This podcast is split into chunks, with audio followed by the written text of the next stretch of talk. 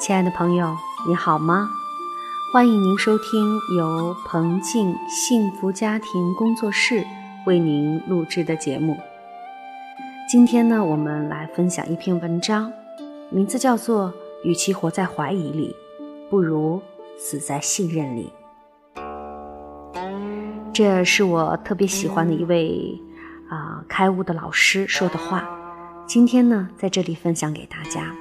他说：“非常好，怀疑和信任，他们都会消失，但是你必须理解，因为对他理解不清的话，他还会再次出现。每当你在信任，你就会放松；每当你充满任何怀疑，你的心就会紧张，因为信任让心放松，怀疑。”让心萎缩。通常人们意识不到这一点，事实上，他们的心一直都是萎缩、紧缩的。他们忘记了放松是什么感觉，对反面一无所知。他们认为一切都还可以，但一百个人里，九十九个人的心是紧缩的。你越活在头脑里，你的心就越紧缩。当你不在头脑里，心就像莲花一样绽放了。当心绽放时，它美极了。然后你真的充满了活力，心也是放松的。但是心只有在信任里，在爱里才能放松。头脑会随着怀疑、猜忌进入。怀疑是头脑之门，它就像诱饵。你去钓鱼，你投下诱饵。对头脑来说，怀疑是诱饵。一旦你陷入了怀疑，你就陷入了头脑。所以，当怀疑出现，即便它出现，它也不值得。我不是说你的怀疑永远是错的，我没有那么说，我也永远不会那么说。你的怀疑或许完全正确，但那也是错的，因为它毁了你的心，那样不值得。比如说，你跟一个陌生人待在一个陌生的房间里，你怀疑他是不是贼，可不可靠？跟这个男人睡一个房间行吗？即便他是强盗，即便他是杀人犯，也不值得怀疑。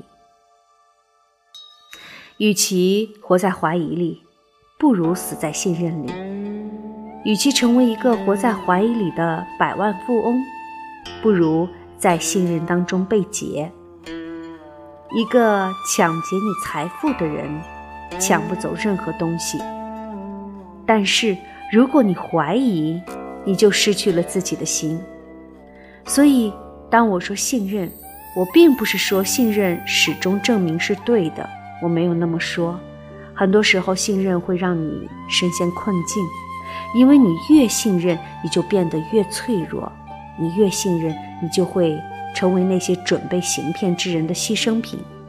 他们想要信任之人，否则他们谁也骗不了。但。我仍然说，那就被骗吧，他的代价没有怀疑高。如果一个人必须选择，而选项只有两个：被骗或是怀疑，最好是被骗。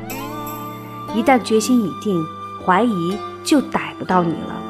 怀疑很强大，因为它让你聪明机灵；怀疑很强大，因为它对你说：“你没有防护，我会保护你的。”怀疑说：“我并不反对信任，信任，但先仔细观察，先怀疑再信任。当你确定没有被骗的可能性了，再信任。怀疑从不说‘我反对信任’，不，怀疑总是说‘事实上，我正在帮你找一个可信之人，我是你的仆人。